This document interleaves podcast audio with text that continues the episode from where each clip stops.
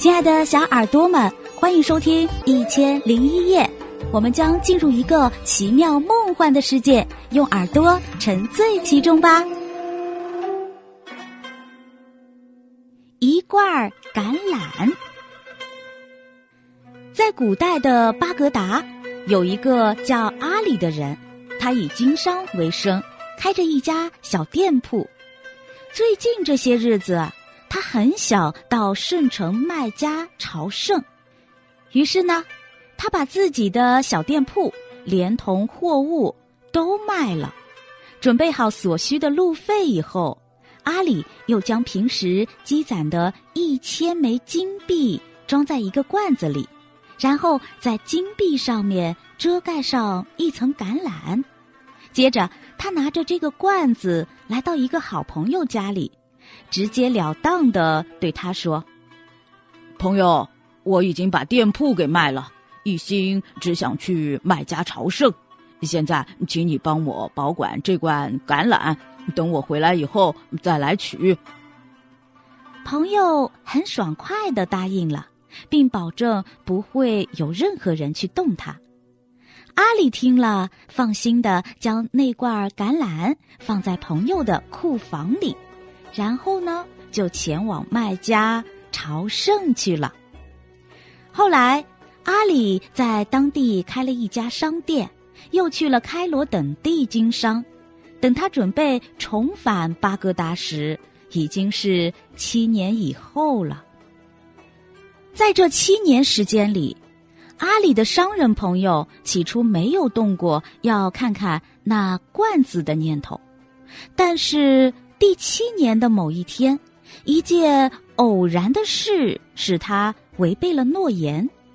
这天，商人的妻子不经意地说：“想吃一点橄榄。”商人这时想起阿里的那罐橄榄来了，想想正好是放在自家的库房里，于是呢，想取一点出来。商人来到库房，找到了那罐在原地放了七年的。所谓的橄榄，他打开盖子，发现橄榄已经发霉了，而坏橄榄下面还有一大堆金灿灿的金币。这个时候呢，商人顿时起了贪念，想将这罐金币据为己有。第二天，商人偷偷的来到库房，将金币全装进自己的袋子里。又在罐子里放了满满一罐儿新鲜的橄榄。没过几天，阿里回到了巴格达。他回来后的头一件事情就是去商人朋友家里，提出想把那罐橄榄拿回去。商人呢，爽快地掏出库房的钥匙，让他自己去拿。阿里来到库房，在原地找到了罐子，可。当他看见里面装的全是新鲜橄榄时，马上意识到是商人做了手脚。阿里非常气愤，指责商人偷看他的东西，还掉了包。商人不但不承认，还反咬一口说：“我的朋友，七年前你告诉我说里面装的是一罐橄榄，而现在却向我要金币，我到哪里去找金币给你呀？”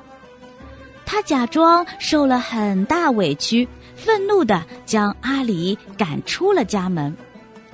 阿里满腹的冤屈说不清楚，只好到法官那里控告商人。法官把商人叫来，商人照例说阿里当初给的只是一罐橄榄。愚蠢的法官听了，认为阿里的指控毫无根据，便不再理会了。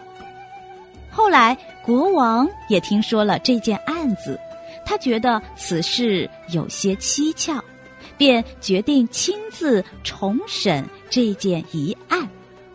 这天晚上，国王化妆成普通老百姓，在街上散步。他无意中看到几个小孩正在一块空地上玩法官审案的游戏，一个小孩扮演法官，正在审案。只听呢，这个小孩法官命令道：“把阿里和那个商人带上来。”两个小孩扮成的阿里和商人就被带上来了。扮成阿里的孩子说自己的一千枚金币被商人用橄榄换了，而扮成商人的孩子则说自己是冤枉的。小孩法官不慌不忙地说：“把那罐橄榄拿上来给我看看。”于是，一个小孩拿着一个破碗来到小孩法官面前。小孩法官假装吃了一个。然后大声说：“这橄榄好新鲜呐！放了七年的果子，怎么可能这么新鲜呢？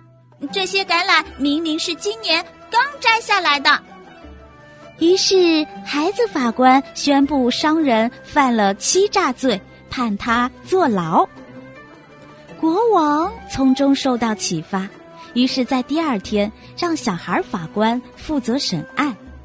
面对机智的小孩法官，商人不得不承认自己因为贪心而调换了金币，并最终受到了惩罚。